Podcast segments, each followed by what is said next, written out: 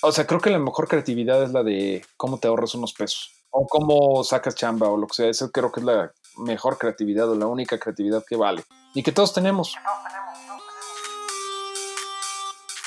Este es el episodio 6 de Por eso pregunto, en el que tuve la fortuna de compartir un rato con mi amigo Mareo Flores. Hablamos, entre muchas otras cosas, sobre las oportunidades que tiene un creativo para trabajar como freelance y nos compartió uno que otro truco que seguro te va a interesar. Mario Flores, amigo, bienvenido. ¿Cómo estás, mi estimado Jul? ¿Cómo te digo? ¿Jul está Eh, bien? El Joel está bien. Mucha gente me dice Jul, no sé por qué, supongo que porque así suena, que suena a que suena. Pero otros me dicen Joel. La verdad es que. Yo como- siempre te pienso como el Joule, como la unidad de energía. Digo, Eh, y un poco de ahí viene la historia del, del apodo. Ajá. Yo ver, me llamo cuéntalo. Joel y en la prepa me, por, descubrimos la unidad de energía y, y empezó a sonar así. Y luego yo traía una camiseta de Puyol Ajá. y ahí se hizo la mezcla y sí, ahí viene el... Ya lo dejé como marca porque pues suena... Es mejor que ser el memo, ¿no? Sí, no, pero sí pasa. Yo una vez, este, hace mucho tiempo hice una, un Photoshop con una galleta Oreo. Yo me llamo Mario Flores, pero le puse Mareo porque me gustaban muy, bueno, me gustan las galletas Oreo, pero en ese tiempo todavía más. Y, eh, o sea, te estoy hablando de que tenía yo como 18 años. Y yo siempre he sido muy fan de Martian Manhunter, del detective marciano de DC Ajá. Comics, que es como el ninguneado siempre de DC Comics, pero él eh, en los cómics tiene una adicción a las galletas Oreo, o sea, es como parte del personaje. Entonces eh, hice eso de galleta Oreo y, bueno, de hecho no les llaman Oreo, le llaman Chocos, pero hice la fusión de Mario, Mario y Oreo y quedó Mareo. Y luego ya lo apliqué todo a mis redes sociales Mareo Flores para que, simplemente porque no está, nunca está tomado Mareo Flores. El nombre, Y- porque yo sí estoy bien borracho siempre. Y ese te llevó a la fama. Pues según, Te, te conocí como mareado y yo pensaba que era del de mareado. también tiene que ver, sí, o sea, como que no está mal la, la referencia a mareado, ¿no? Sí, pero digo, lo de las galletas sí está más difícil de adivinar de alguna No, no, pues eso ni, ni se puede adivinar, es una cosa bien rara y que, que fue la explicación de por qué acabé llamándome mareo en redes. Pero sí, también por lo, mare- por lo mareado. Oye, ¿y tomabas mucho o te mareabas solito? No, pues sí tomo. Ah, sí se toma. Eh, no sé cómo le hace la gente que no toma para aguantar la cuarentena ahorita, mano. Pues fíjate que yo no, no tomo alcohol, este, prácticamente nada. Y durante esta cuarentena he estado consumiendo más de lo que había eh, consumido en mi vida. De alcohol. Sí, sí, sí. O sea, pues de repente aquí, no cerveza, pero sí de repente haces algo con un vodquita o así. Sí, Y ya. Te das cuenta que como, como a esta hora el cuerpo ya te pide, ya no te deja seguir. No, es que el problema es que generalmente tendríamos como un, corte de caja a esta hora, justo, ¿no? 7 de la tarde, 8, 7 de la noche. eh, ya como que cambiarías de actividad, pero ahorita como no, es como de, güey, pues mínimo una bebida. Sí está cabrón. Este, nada de este comentario es, es para que beban más, ¿verdad? Pero, pero sí pasa. Sí, sí, sí. No estamos incitando, pero Pero si lo hacen, no molesten. son datos y hay que darlos. Exactamente. Oye, güey, eres diseñador, ¿verdad? Sí, soy diseñador. Estudiaste. Por la UNAM, eh, estudié en la UNAM y soy diseñador. ¿Qué, qué- cuál es, la, qué es lo que estudié? Diseño y comunicación visual eh, en la UNAM. Y sí tengo mi título y todo que nunca me han pedido. Pero ahí está. Yo no tengo mi título y por suerte no me lo han pedido, pero sí suele, suele en este, en este mundillo no, no hacer tanta falta. No, pero luego sí, ¿no? Ya sabes que luego no, no debe de faltar que, sobre todo para posiciones académicas, te lo pueden llegar a pedir. Sí, sí, sí. Eso Mi- sí. mis, mis cortos pasos por, por ese mundo han sido truncados justo por eso. No te lo, no, no te dan chance de. Sí, y, y yo también me deprimo mucho viendo que los chavos no, no le quieren echar ganas. sí, bueno, pero como dice mi mamá, son paracaídas. y mi mamá siempre era de las que decían, no, se saca el título, es un paracaídas. Está muy cabrón cómo, este, cómo ha cambiado la, la percepción. O sea, mi mamá todavía como que, todavía nuestra, la generación de los papás era como bien importante ser el licenciado. Y ahorita es como, eh, lo último que te piden, ¿no? en muchos trabajos. Sí, el, otro día platicaba en, en, alguno de los briefs seguramente que esta generación, pues como todas, rompió un poco el script, pero nos fuimos un poco más allá a la chingada. Y yo recuerdo que mis papás te decían, estudia para que seas alguien en la vida. Sí, sí. Esa, esa, era la frase, güey. Y ahora a los más chavillos con los que me toca trabajar les dicen, ah, sigue tus sueños, haz lo que tú quieras.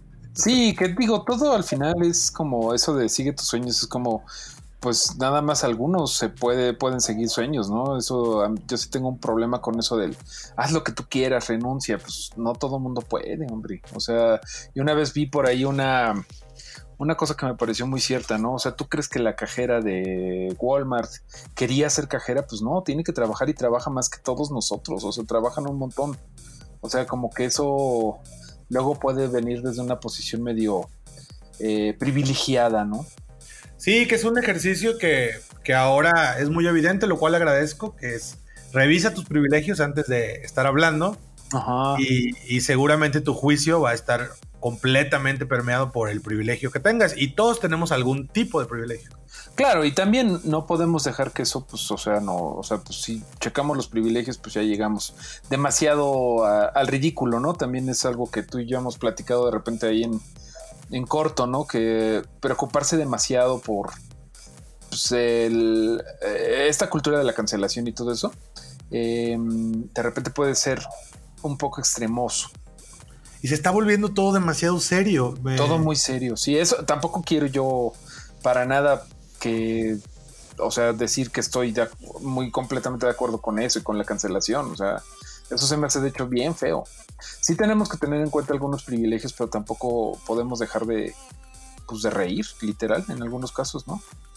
Y se está poniendo peligroso. Yo, algo que comparto contigo, de, de repente es el, el tipo de humor, el tomarse las cosas muy relajadas, el poder hacer una broma, cualquier cosa, porque carajo es una broma. Es una broma. Pero como tú dices a veces, eh, Twitter es un lugar horrible y están esperando que la cagues, ¿no? No manches, muy cabrón. Sí, sí, sí, en Twitter en particular se nota. Y ya te, ya te tocó. Yo veo que eres un nacido crítico del gobierno, por ejemplo, y de, y de los modos que no te gustan desde algunas personas. ¿Ya te tocó que te intentaran censurar, cancelar, lo que sea? Afortunadamente siempre me han eh, intentado cancelar con cosas bastante ridículas que es como de, güey, eso está, chistoso por, por lo que me quieren cancelar, ¿no? Pero lo del gobierno, pues no sé si yo ya bloqueé a toda la gente que, a todos los PG bots que, que molestaban, pero pues sí, siempre como que me, siempre he dicho lo que pienso y ahí sí, ahora sí que ya sabes que siempre dicen, no te vi criticando a Calderón o a Peña Nieto, pues a mí sí, o sea, yo siempre he estado como, como bastante incontento con quien sea que esté en el poder, o sea, incluso ahorita, dato fuerte, dato fuerte sobre todo, eh, ahorita, yo sí voté por López Obrador, y por eso o sea, creo que con mayor razón se tiene que criticar, güey. Porque ya ves que dicen, o sea, a mí me han llegado a decir, no, pues si ya votaste por eso eres un tibio, porque se está con alguien hasta el final y es como de, estás pero pendejo, güey. O sea, no mames. La gente que se casa con un político me parece, pues, muy, muy mala idea, ¿no? O sea, no, no,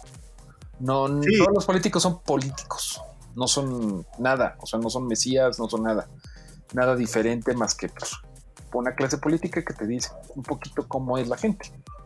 No, y, el deber de, quien vota conscientemente, porque en ese momento creímos eh, en el cambio, creímos en un proyecto, no en una persona, sino en un proyecto, en una idea. Eh, tenemos todo el derecho de que si no está saliendo como lo habíamos creído o por los ideales por los que nos fuimos por esa decisión, de ser los primeros en levantar la mano, porque si no seríamos contrario o completamente lo contrario, agachones y lamebotas. Y se supone que habíamos surgido un cierto tipo de persona que estaba como más crítica con las situaciones y por eso eso nos hizo creer, ¿no? ¿Tú tuviste esperanza en algún momento? ¿Creíste? Sí, pensé, o sea, no, nunca jamás que este güey, o sea, siempre, yo he votado por él tres veces, o sea, desde que fue contra Calderón, luego Peña Nieto y bla, cada vez con mayor dificultad. Esta vez este, ya llegué a votar por él, pero así de, ay, güey, este güey ya hasta me cae mal, ¿no? Pero pues no, no yo no quería votar por por mí, por el tema de que el PRI pues estaba, tenía que salir, ¿no? Estaba muy, muy asqueroso lo que hicieron. Y Anaya personalmente, bueno, me caí, pero en la punta. O sea, es un tipo, me parece es una caricatura, ¿no? O sea, todo fresa, eh, guaxica, nada más no poder. Entonces, eh, ahorita ya en la retrospectiva sí hubiera votado por ellos, ¿no? Pero por eso voté por López Obrador, porque yo pensé, pues no es ni lo que más odio, que es el PRI, que me parecía que nadie lo podía hacer peor, y mira, y López Obrador dijo, no, espérame, sí puedo, y lo están haciendo peor, güey. Pero te digo, yo voté por él tres veces, eh, también por la edad y por todo, sí cada vez más difícil, o sea, cada vez yo decía, chale, es que López Obrador. Eh, yo realmente creo que el güey no estaba tan mal cuando fue jefe de gobierno de la Ciudad de México, pero algo se le botó en el radiador en algún momento de su. Pues de todo este pachanga que hizo de. Eh, el, ¿Cómo era? El presidente legítimo y todo eso. Sí, sí. Sí se le botó la canica un poco y sí se. Sí se rodeó de gente que no le decía que no, nunca. Entonces ahorita sí estamos viendo a alguien que pues no tiene las patas en la, en la tierra. O sea, muchas cosas. Eh, de pasar de que yo pensé jamás voy a detestar al PRI tanto como, lo, como a otro gobierno como detesto al PRI. O sea, nada puede ser peor que el PRI. Y ahorita, sí, de verdad, sí pienso que lo están superando. Pero bueno. Sí, uno de los grandes pedos justo es eso. Como que no actualizó el software el güey. No, y se, Quedó, se quedó muy atrás, ¿no? Es como... Pero muy atrás y en un mundo muy ahí, como que en algunas cosas es, de hecho es bien chistoso que diga siempre que los conservadores y el tipo es, yo lo veo como un loquito religioso, o sea... Sí, es, es una compact presario, güey, una printer. Es una cosa muy rara este cabrón, pero bueno ahí estamos, ya acabamos hablando de política. Sí, pero, pero está bien, yo admiro mucho esta, esta parte porque creo que es parte de la congruencia, güey. Y a veces me duele, yo, yo también voté las tres veces y mi frase era, estoy con Obrador a pesar de Obrador. Pero no, pues nos fuimos un poco a la chingada. Tampoco, me, tampoco pido perdón o me arrepiento en esa, porque voté creyendo algo, güey. O sea, Sí, claro. Eh, y era algo bien básico lo que teníamos. No podemos estar peor. Y pues sí estamos peor. Pero bueno, justo creo que tú, no sé si has, te ha tocado ver este un poquito que, eh, que hay mucha onda de ya ves, pero por esto votaron pendejos. Sí. Pero sí, hay mucha como em, de, de, la de parte de la banda que no votó de López Obrador, hay mucho, se los dije, que se entiende. O sea, la neta se entiende, ¿no? Es como decir, pues sí, güey, toda la, toda la obradoriza ahí echándoles pestes durante las elecciones y ahorita ya, pues sí puedes decir, no, pues sí está, sí fue un error, güey. O sea, entiendo que la gente se quiera, mm, ¿cómo decirlo? Pues pavonear de que ellos no votaron por López Obrador, pero pues hay que ir más allá de eso porque, o sea, no nada más porque se, están burlando de nosotros, amigo, eh, sino porque mm, hay, la crítica es eso, justamente decir, no, no, no, mira, no soy fifi, no soy un bot, no soy nada, es más, hasta voté por ti, pendejo, pero lo estás, lo estás haciendo muy mal, muy mal.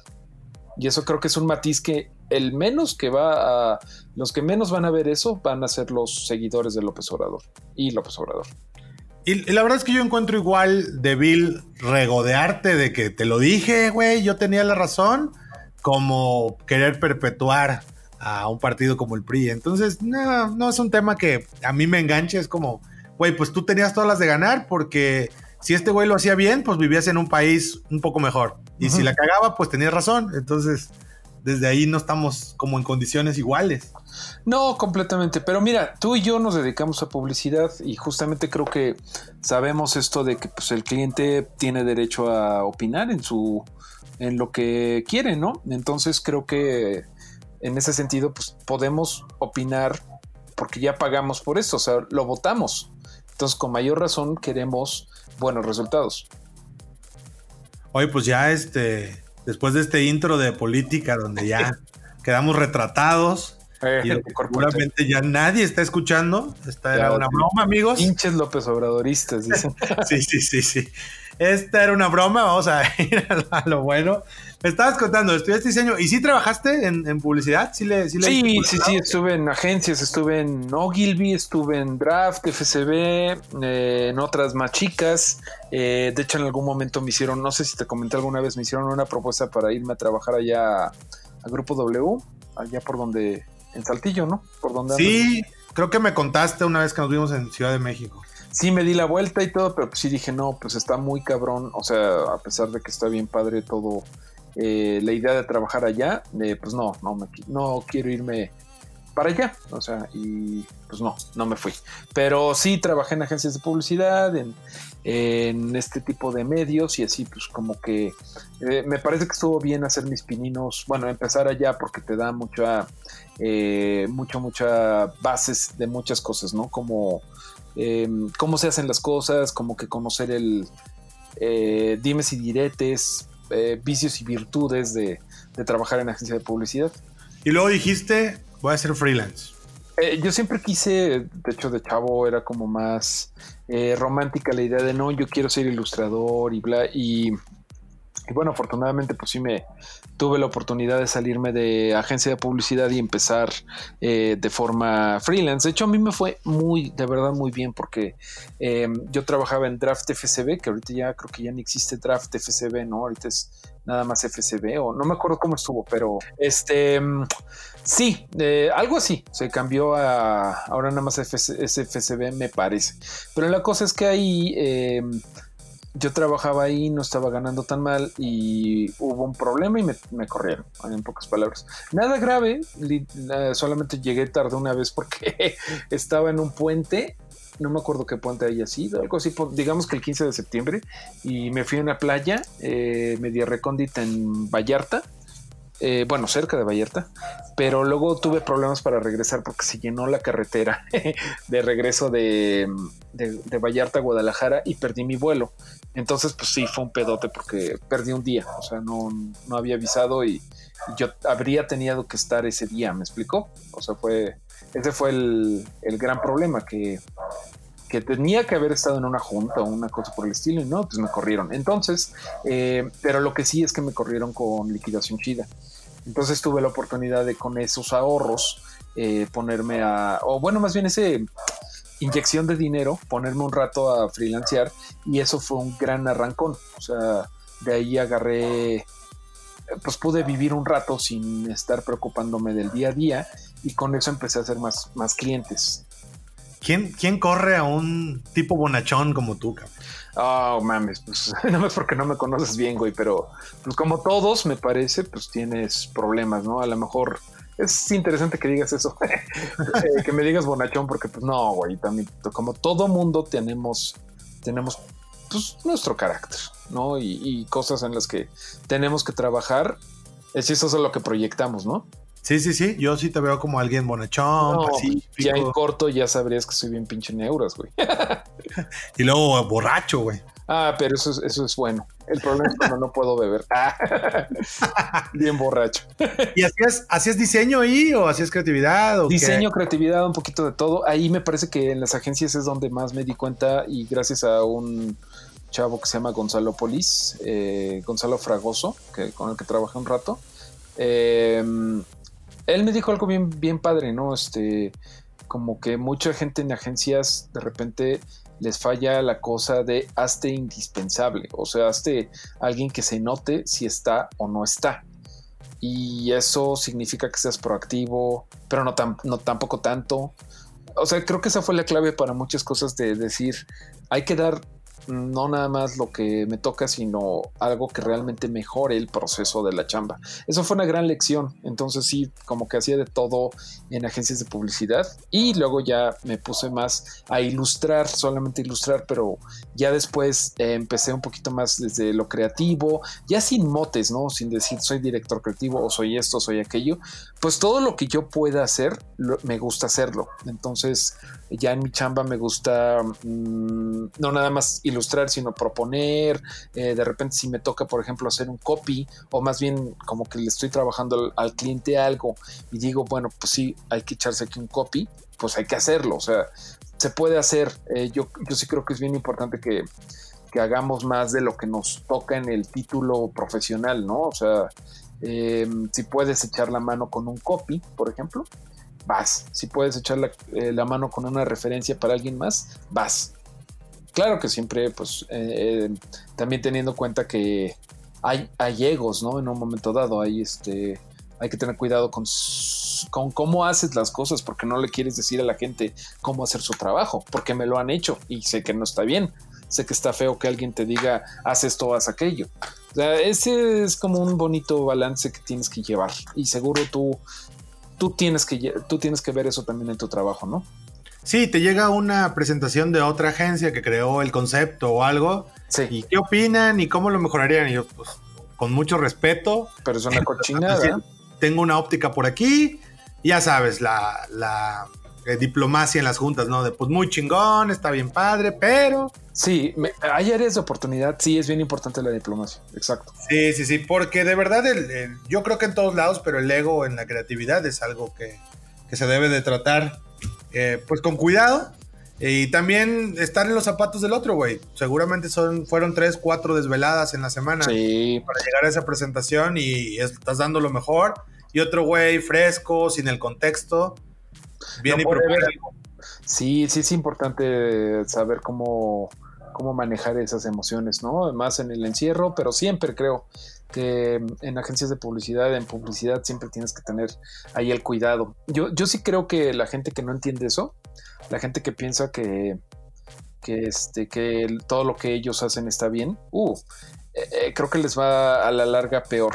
creo que es algo que no, no funciona muy bien que digamos esa estrategia. Sí, al final te termina traicionando y tienes que entender que ninguna idea puede ser solamente tuya, porque alguien la va a escuchar y la va a mejorar, la va a componer, la va a cuestionar. Entonces, si quitas eso, yo creo que, que, te ayuda mucho, pero sí, hay que ser respetuosos porque pues a, veces también tú propones algo para el oído fresco del, del cliente y, y, la cuelas y los otros ya la pudieron haber propuesto tres, cuatro veces, pero como es la agencia actual, la que ya están cansados un poco, la que llevan cuatro o cinco años de relación, es un poco ingrato. Y ya sabes que todo esto funciona con pitches, con PR. Sí, sí, sí, sí, sí, sí. Esto es complicadito, pero todo eso es como el sacar la chamba y, y este dejar, intentar dejar de lado los egos y el coraje de repente.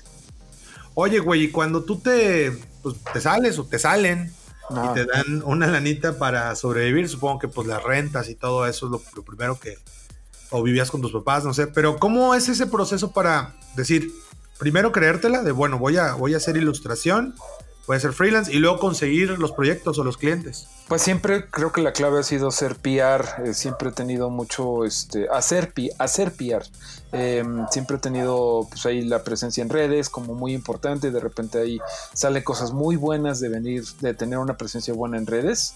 Eh, entonces creo que siempre salió que, eh, no, pues te invito a, por ejemplo, una de las primeras cosas que salió fue em, ser el ilustrador de una revista que se llamaba La Revista por Ti, que era tipo la 1520, la la vanidad, bueno, no, vanidades no, pero es una revista de teenagers que ya... Sí, sí, sí, la, ubico perfecto. Mm, ya cerró desgraciadamente, pero ahí tenía yo una amiga que me empezó a pedir este eh, cositas, ¿no? Que el horóscopo semanal, que la frase de la semana, ya de ahí ya se podía vivir, ya de ahí este, era como una base estable, ya podía yo empezar a, buscar em, más ilustraciones en editorial, que en ese entonces pues era todavía un factor, ¿no? La editorial, ahorita ya no, ya no lo son, las revistas ya fueron, o sea, ya, ya es más bien como que la colaboración pagada con, con el Instagram de la marca tal o lo que sea, pero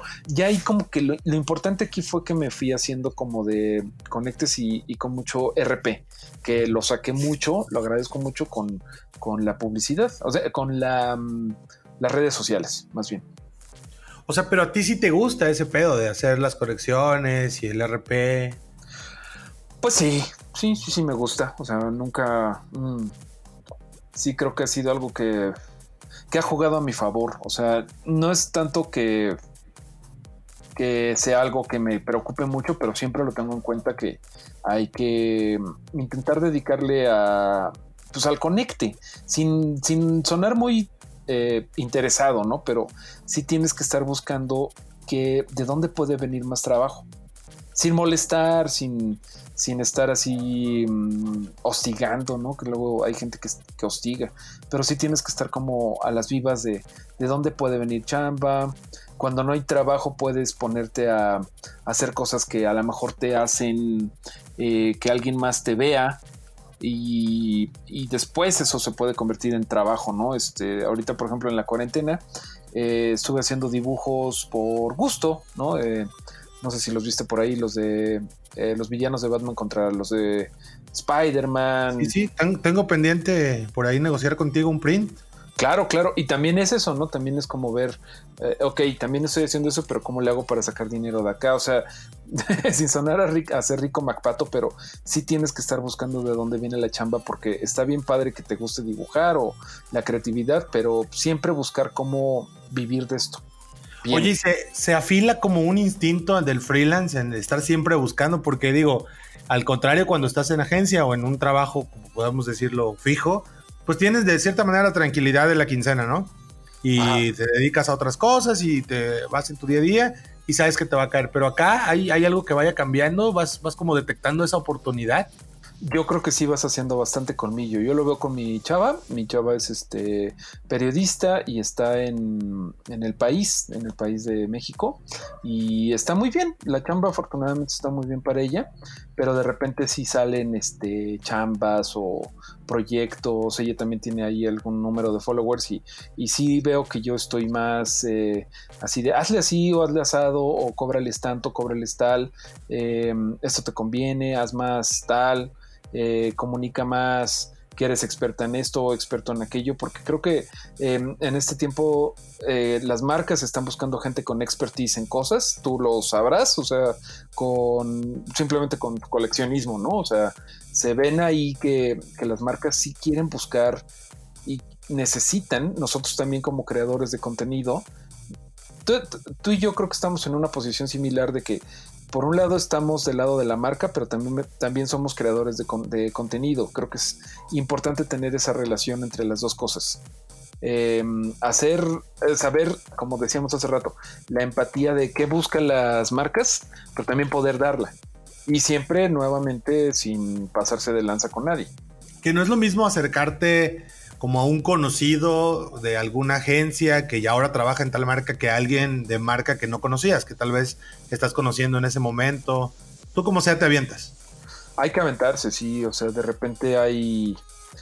Em, puede ser un poco complicado cómo decirle, sobre todo los chavos que van empezando, ¿no? Pero ¿cómo le haces? Pues lo primero que nada yo creo que es no hostigar. No sé si estés de acuerdo, o sea, a nadie le gusta estar em, como comprometido a ay, este güey me manda dos mails al día, güey, o dos mails a la semana. No, hombre, eso te, creo que te cierra las puertas. Pero primero que nada, eh, yo creo que tienes que hacerte tú em, como alguien que sea interesante sin que te busquen, sin que tú busques.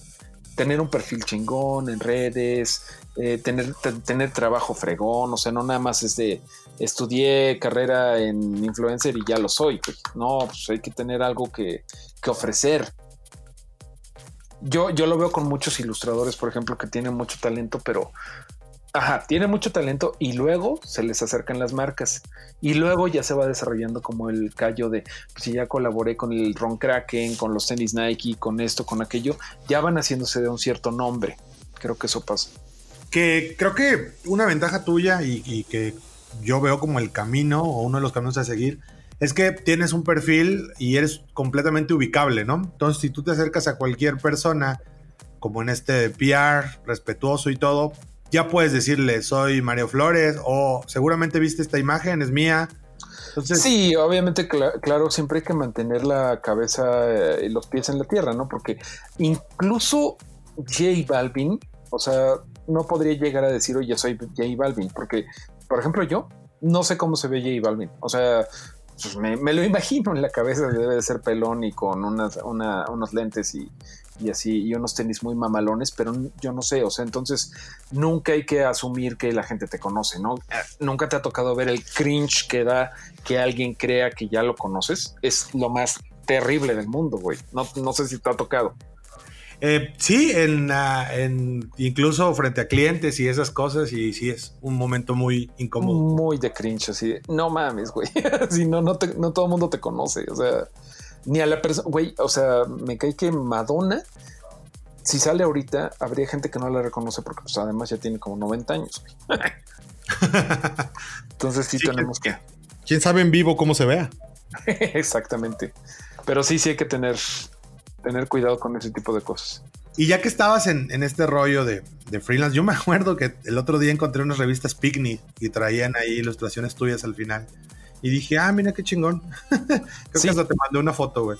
Sí, son como de cosas que como que de repente piensa uno, bueno, como que intenté como esa onda como más de em, ilustrador, más artístico, por así decirlo, ¿no? Porque los picnics son como más, más artisticones. Y y pues no, no, pues no, no funcionó. Pero em, me fui por otro lado. O sea, acabé afortunadamente justamente por un contacto que hice en, agencia, como para regresar al tema de que no hay que echar de en saco roto el trabajo. Eh, ahí trabajé con Pepe Montalvo, que seguro lo conoces, es gran referente. Sí, sí, sí. Ahora, ahora tiene su agencia. Ahora tiene su agencia, Montalvo KD. Exacto, él fue mi jefe en Ogilvy y precisamente por esta onda de que te comentaba de mm, hacerse el indispensable, Em, era, yo era de la sección de Ogilvy Interactive, o sea, en ese tiempo estábamos segregados racialmente sobre si eres ATL o si eras este, BTL y si eres digital. Ahorita ya las agencias ya tienen como todo mucho más eh, integrado de lo que estaba sí, ya, ya, se llaman integradas o 360, que sigue siendo un poco de mentira, pero ya menos lo aceptan, ¿no? Pero en ese momento era literalmente los de, o sea, incluso nos sentábamos lejos de los de de, los de ATL, de los de Above the Line. Em, y los de Interactive estaban un poco amargados, la neta. Y también yo, o sea, también como que decía, ah, chale, los hipsters de allá, ¿no? En ese tiempo no conocíamos la palabra hipster, todavía no se había descubierto, pero era como la idea así de, ah, pinches mamalones, metrosexuales, porque era la palabra de moda, ¿no? Pero pero sí, este güey, eh, Gonzalo Fragoso, sí me, pues como que me dio el tip de, de eso que te digo, ¿no? O sea, hazte indispensable, hazte notar, llama la atención, digo, sin subirte a bailar a la mesa, ¿no? Pero, pero sí, haz un poquito más de lo que te toca y en ese sentido, por ejemplo, nos quedábamos a los pichos con las otras personas, entonces nos hicimos conocidos de los de ATL, de los de medios masivos y bueno, eh, eventualmente Pepe Montalvo, ya que se fue a, hacer su propia empresa, eh, en algún momento tenía que hacer un pitch para cerveza indio de, de hacer una campaña ilustrada que se llamó Barrios de México, ¿no?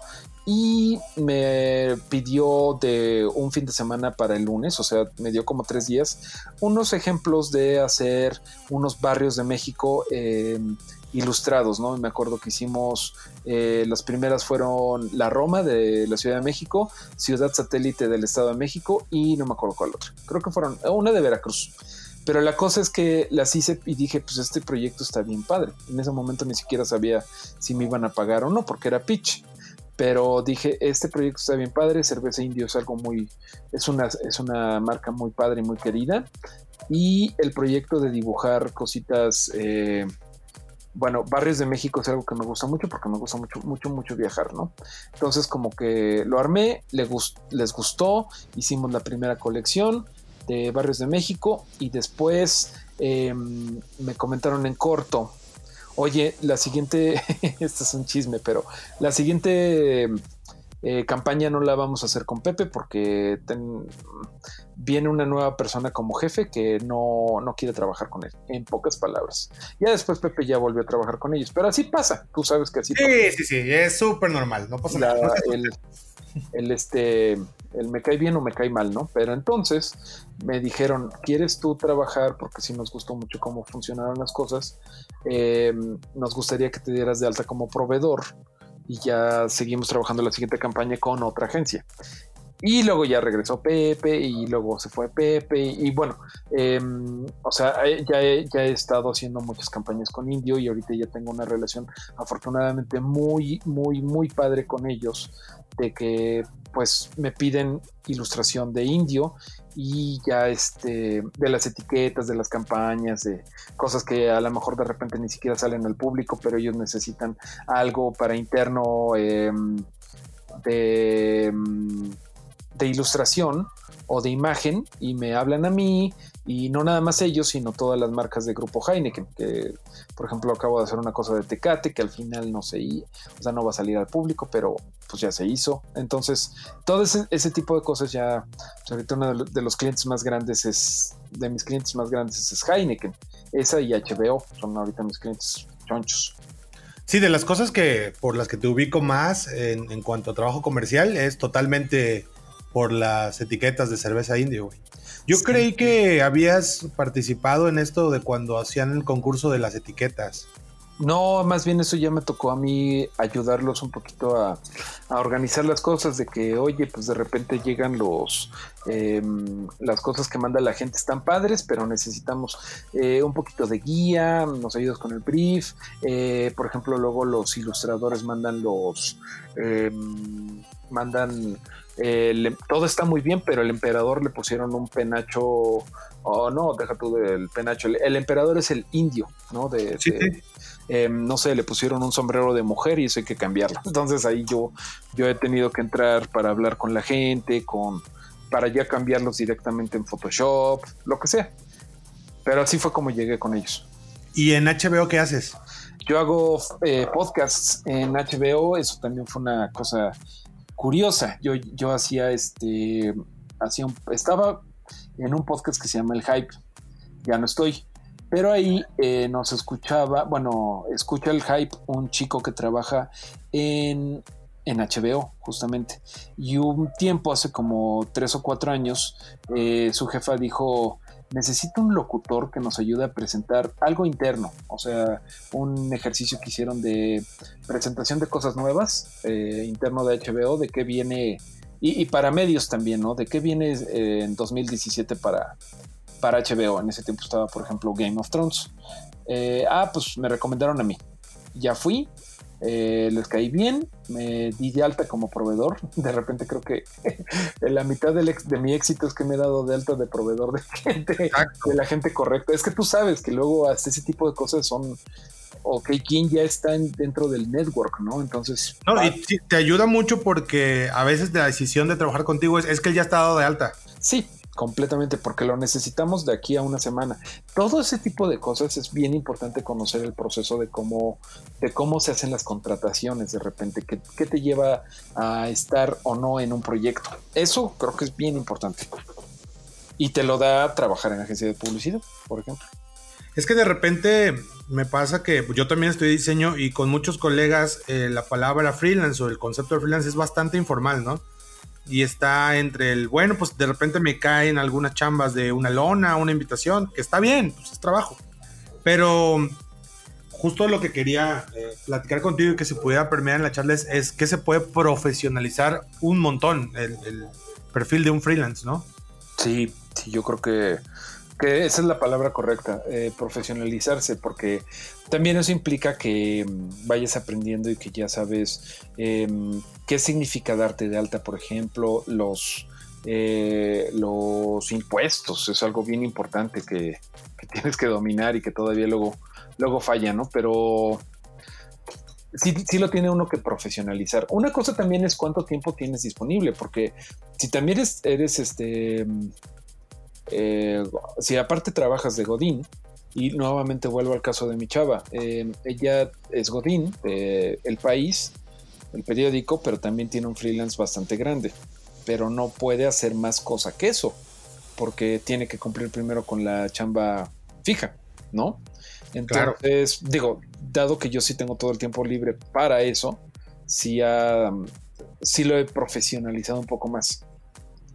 Oye, ¿cómo administras esa parte del, tiempo? Porque al final, pues tú solito te correteas, güey.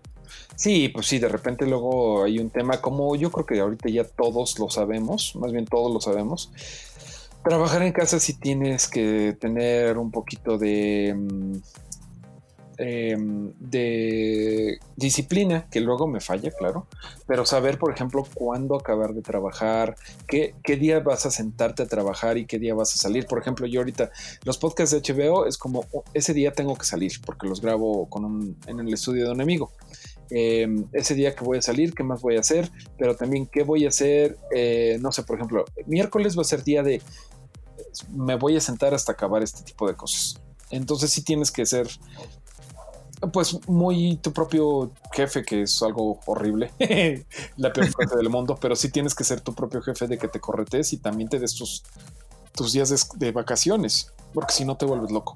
Que me ha pasado, o sea, me ha pasado que no calculo tiempos, no este, me pongo muy loco con algo. Ahorita acabamos de hacerlo de em, Barrios de Muertos, edición Muertos de, de cerveza indio, que a pesar de todo lo que ha pasado este año, que ha sido complicado para mis clientes porque pues no se vendió cerveza durante dos meses y además no se está vendiendo toda la cerveza en estadios, en, no sé, en bares masivos, o sea, sí están golpeados Heineken, ¿no?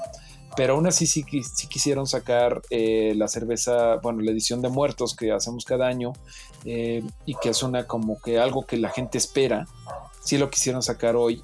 Esta vez, ah, y esta vez lo van a sacar a través de eh, venta online en Mercado Libre y en Amazon. En un este hicimos un 12 pack más premium que de costumbre. O sea, va, a traer cosas incluidas. Va a ser algo premium. O sea, va a traer pines, eh, coasters, cosas así. Pero eso se me hizo un caso bien padre porque es como cómo te las arreglas dado que, o sea, me lo dijeron tal cual, ¿no? Ahorita eh, apenas nos estamos, em, o sea, Heineken apenas está eh, poniendo el día otra vez en las, em, en la distribución de la cerveza normal. Si ahorita eh, se nos ocurre querer sustituir todo, lo, todo el stock de la cerveza normal por la edición muertos, los de distribución los van a colgar. O sea, no, no pueden hacerlo. Entonces, ¿cómo le hacemos para así sacar esto a pesar de la situación? Es algo, a mí se me hace bien interesante eh, que la creatividad aflore de esa forma cuando las cosas no van bien o no van normal. Y todas las marcas, bueno, con las que estabas trabajando, eh, ¿Siguieron? ¿Continuaron contigo durante la pandemia?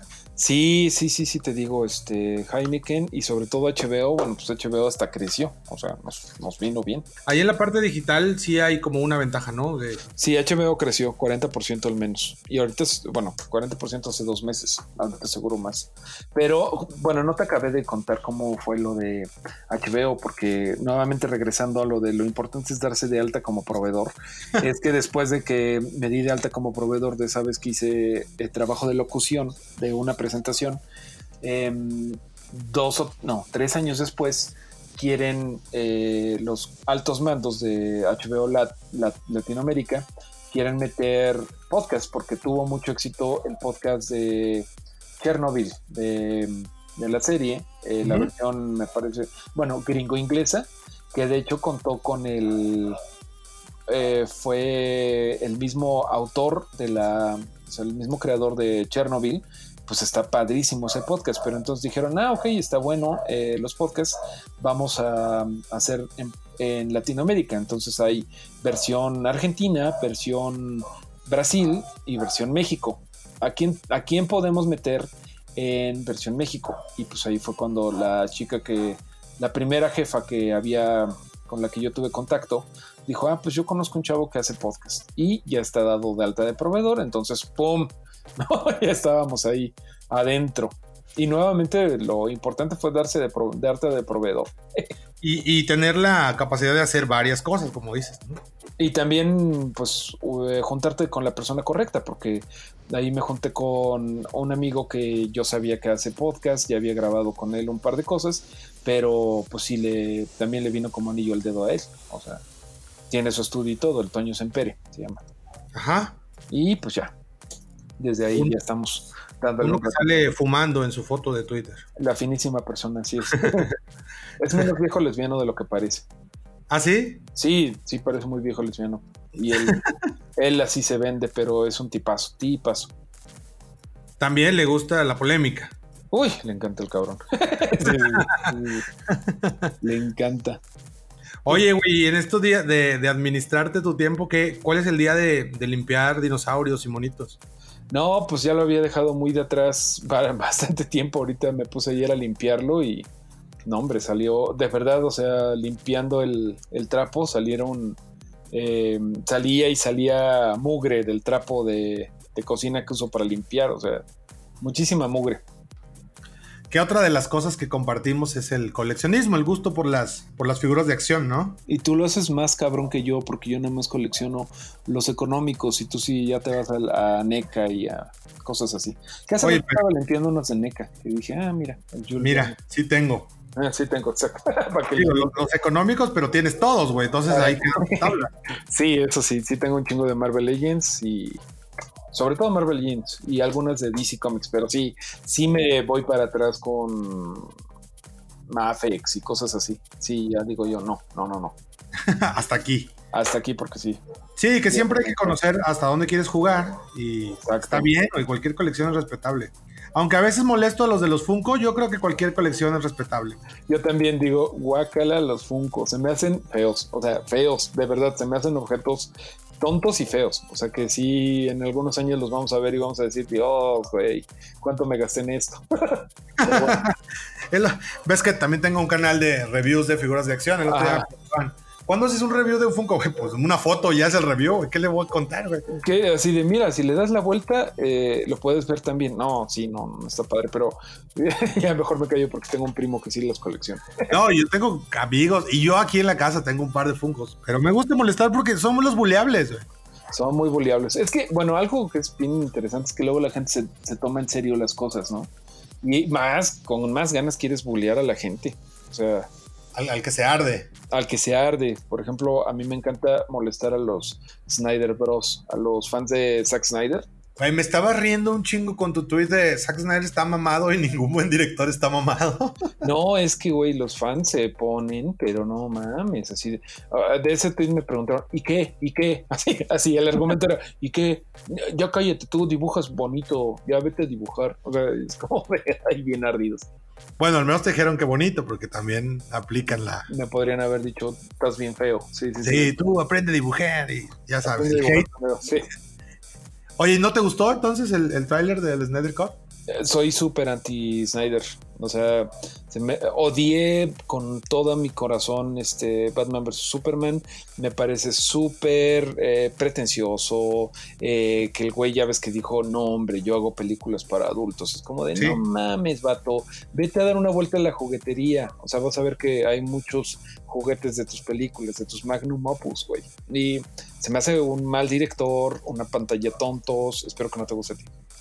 No me gustan, pero entiendo perfectamente la naturaleza y yo lo hago con alguien que sí me gusta. Molesto mucho a los que son fans de Nolan. a mí me mama Nolan. pero, me encanta hacer enojar a la gente y decirles que Interestelar no se trata de nada. Interestelar es una historia de amor, güey. eso es horrible. La Interstellar. Pero, por ejemplo, Nolan me encanta Dark Knight. Dark Knight, Dark Knight siempre la odié. Pero sí, es bien chistoso como dice, no, pero porque tú no, tú no entiendes. Y es como de, güey, no es para tanto. Sí, sí, sí se entiende, me cae. es que los fans solemos echar a perder todo lo bueno. Y los, las fandoms, eso sí, sí. Sí, entonces no sean fans. Sí, no, no, no sean fans así locos, locos, ¿no? Eso es porque eso hace mucho daño. Oye, y dentro de esto, yo sé que te gustan los cómics, hemos hablado de cómics, de figuras. ¿Ya te acercaste con alguna marca a ver si haces algo? Pues Warner este, me, me, regala ahí algunas cositas, no me ha regalado nada muy interesante, pero ahí vamos, no, no, la verdad es que hay de repente una, una tienda de Tabasco, me mandó algunos monos para em, echarles publicidad, todo esto antes de la pandemia. No me he acercado tanto, o sea, también digo yo, eh, pues también, también luego como que digo, o sea, primero que nada, ojalá se pudiera, no lo he hecho, no he podido. No, o sea, si sale mañana, eh, no le digo que no. Pero también como que está padre que esto sea mi hobby, ¿no? O sea, como que no todo es, no todo sea chamba. sí, cuando los monitos ya sean tu trabajo, a lo mejor ya dejan de ser tan divertidos. Ándale, o ya te metes en problemas y ya no puedes decir, este está feo, este sí, este no. Ahorita está, creo, bueno, a mí me gusta estar, pues que es mi, mi hobby, es como Em, la jardinería para alguna gente, ¿no? Que también tienes plantas, güey. También tengo plantas. sí, sí, sí. Sí, justo. Bueno, esas son las ventajas del, del freelance, de trabajar desde casa. Sí, y también siempre mis padres siempre fueron muy planteros y sí me, me gusta mucho tener plantas, eso es cierto. Fíjate que con yo, yo no he encontrado también la, manera de poderme acercar eh, para las fotos y todo, porque parece que Hasbro no tiene como tanta necesidad, Se venden muy, muy bien. También es eso. Entonces, este. Pero a lo mejor productos alrededor, digo, dándole ideas a la gente. también quieren su podcast, a lo mejor quieren su canal oficial, no sé. Eso ahí sí es donde tienes que saber decirle al cliente que a lo mejor algo que todavía ni siquiera sabe que necesita le podría caer bien. Sí, porque fotos de figuras no, le, no les van a hacer falta, pero a lo mejor hablar de las figuras, que ya sabes que de una wave eh, son seis figuras y cuatro son desconocidos. Sí, no, pero tienes razón. Este, ándale, un podcast sí, sí sería bueno ir a vendérselos. O un canal de YouTube o lo que sea. Sí, sí, sí, sí. Pues bueno, platiquemos de eso terminando el podcast. ahorita, sí, es que sí vale la pena. Ahorita, por ejemplo, eh, con mi socio, con Finísima Persona, pues ya estamos haciendo, pues es que él hace podcast también para Netflix y para Amazon Prime. Entonces sí tenemos que, eh, digo, solo hace el aparte, eh, sí tenemos que ya hacer un PDF de venta, ¿no? Para, sí, sí, sí, claro. Porque ya son muy buenos, este, muy buen currículum, eh, pero se lo podemos vender a, a gente que a lo mejor no sabe que va a ser podcast, pero como tú dices, a lo mejor Hasbro le cae bien o digo, por ejemplo, lo malo con Marvel y DC es que ya medio el contenido ya lo hace gente por gusto. Sí. Es como con Apple, pues Apple cuándo te va a regalar algo si la gente pues, se mata por comprar sus chingaderas, ¿no? O sea, pero a lo mejor Best Buy sí necesita o Liverpool, pon tú. Y ahí a lo mejor es donde tú tienes que entrar a vender algo y a lo mejor acabas con algo de lo que tú quieres. o Juguetivici o... Juguetivici, por ejemplo, es muy buena idea. Porque ¿Vas, a, ¿Vas a comprarles al Centinela? No, no mames. Otra vez, o sea, sí hay, hay límite. ¿Cómo, cómo, en cuánto acabó? Eh, creo que costaba 11 mil pesos con ellos. No, güey, no, o sea, ni, ni de pedo. Aparte, ahorita Em, compré una casa, güey. Este, compré una casita y todavía falta pagar un poquito de cosas. ¿Y ya te, ya te mudaste? No, no, es que todavía eh, fue preventa. Todavía no la acaban. ah, pero creo que conviene, ¿no? Ahí en preventa. Sí, completamente. Aquí, bueno, es que aquí la Ciudad de México es carísimo y sí, sí, sí, fue un paro. Em, la preventa y luego que ya tenía como cierto buen efectivo y eh, les dije, oye, a ver, si te doy esto en chingadazo, porque sé que pues, cuando estás en preventa necesitas financiarlo, pues cuánto me haces de descuento. Y sí me hicieron un descuento. Em, entonces también todo eso es como saber cómo, cómo hacerle para... O sea, creo que la mejor creatividad es la de cómo te ahorras unos pesos. o cómo sacas chamba o lo que sea. Eso creo que es la mejor creatividad o la única creatividad que vale. Y que todos tenemos. Sí, justo platicaba en, un podcast anterior, que ya va a estar publicado cuando se publique este, sobre que los creativos publicitarios hacemos como la más inútil de las publicidades, ¿no? La de, la de vender cosas eh, para marcas, pero de repente hay, hay problemas que son más interesantes de resolver o más necesarios al menos. O más admirables, de repente la creatividad, ¿no? Que dices, ay, qué chido. O sea, simplemente cosas como Lady Tacos de Canasta, ¿no? Que eh, ¿Sí lo ubicas? Claro, claro, es mi paisana además. Eh, ¿De dónde es ella? Oaxaqueña. Tú eres de Oaxaca, ¿cierto? Sí, sí, sí. Cierto. Y te fuiste del sur al norte, ¿cierto? Sí. Eh, no, pero eso se me hace bien padre, o sea, porque pues como que si no fuera por ese personaje y por todo lo que hizo, pues no estaría en boca de todos. Sí, y bueno, ves que ahora que, la maltrataron, sí. toda la banda, igual por ya tener un nombre y ya tener como esa pues, fama, vamos a decirle, la, gente está de su lado, güey. Sí, dices, eso está bien interesante, ya tienes... además que sí se pasaron de madres, ¿no? Sí, pero sí ayudó que fuera Lady Tacos de Canasta para que la gente ayudara, o sea, eso también ahí es como... Sí, sí, sí. Y ya después no tienes que platicar de los triciclos porque hay ahí todo un desmadre también. Ah, del Triciclo Gate, ¿verdad? sí, pero. Y eso de hecho es mi, delegación y todo eso. Pero eso está muy aburrido, muy local. Sí, sí, sí, eso es para otro, para otro podcast. Para un podcast más aburrido, sí.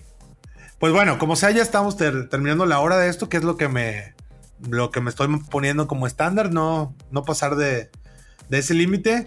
Pero, güey, eh, siempre les digo a, la gente con la que platico que nos compartan sus redes para que este ejercicio sea de que yo inicie las preguntas y los demás te continúen. Em, y sobre todo, eh, que, entiendan o que sepan, pues, que, ser freelance en México, dibujar, vivir de dibujar es, es posible, pero que hay ciertas cosas que, tomar en cuenta, como, como lo que creo que venimos platicando, entre lo amplio que se volvió la, la charla. Entonces, por mucha, pues muchas gracias, güey. Y no sé si tengas algo que decir todavía o anunciar o lo que sea.